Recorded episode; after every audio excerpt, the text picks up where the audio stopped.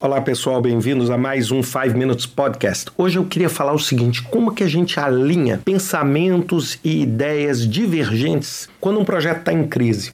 Bem, a primeira coisa que a gente precisa entender quando eu falo quando um projeto está em crise é entender que a crise não é o desafio normal do projeto. A gente considera que um projeto está em crise quando a variabilidade desse projeto ou os riscos é, que se tornaram eventos são de uma magnitude tal que o projeto corre um risco existencial e, inclusive, o seu patrocinador, a organização que está empreendendo esse projeto, corre um risco reputacional, organizacional ou até de sobrevivência.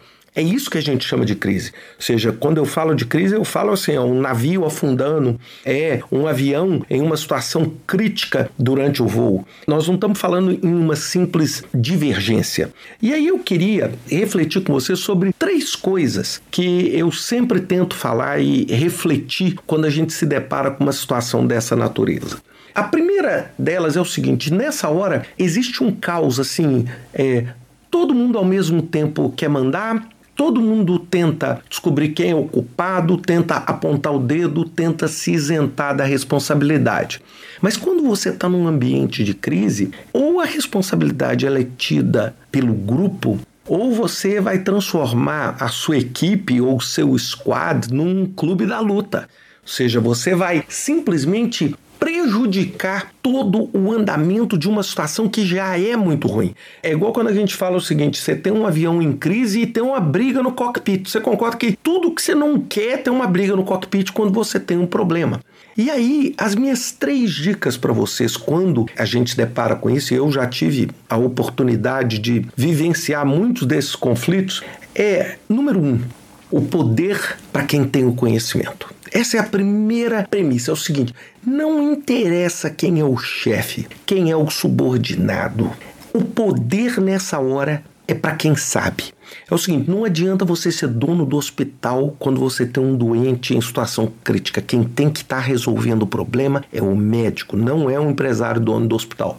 Quem tem que estar tá resolvendo é o seguinte: quem é que tem mais conhecimento naquela hora do voo para pegar a manete do avião e conduzir o avião para uma situação de segurança? Por exemplo, se você tem um acidente dentro do ambiente do projeto, se for um projeto de engenharia, quem é que tem o conhecimento? Ou se você tem um ataque de um hacker dentro do desenvolvimento, ou seja, seu squad acabou de publicar uma new feature, essa new feature abriu uma brecha de segurança, você tem um atentado à existência da sua organização como, por exemplo, recentemente nós tivemos uma organização de mídias sociais no Brasil. Bem, como é que você faz isso? Então, é o poder para aquele que entende.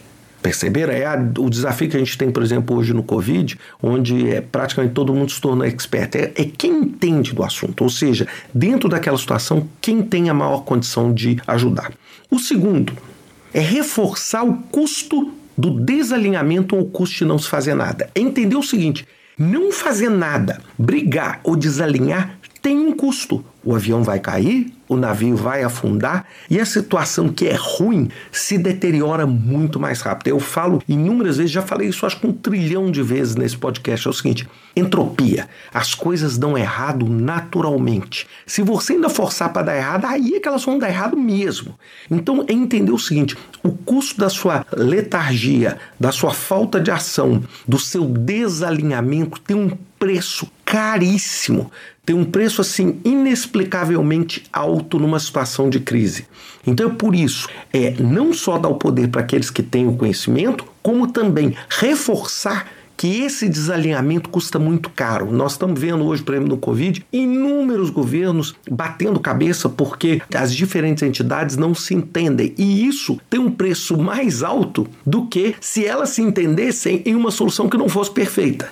É isso que a gente fala assim, que o feito é melhor do que o perfeito. Muitas vezes você quer achar uma solução que resolva todos os problemas. Na crise, gente, é o seguinte: não tem saída boa.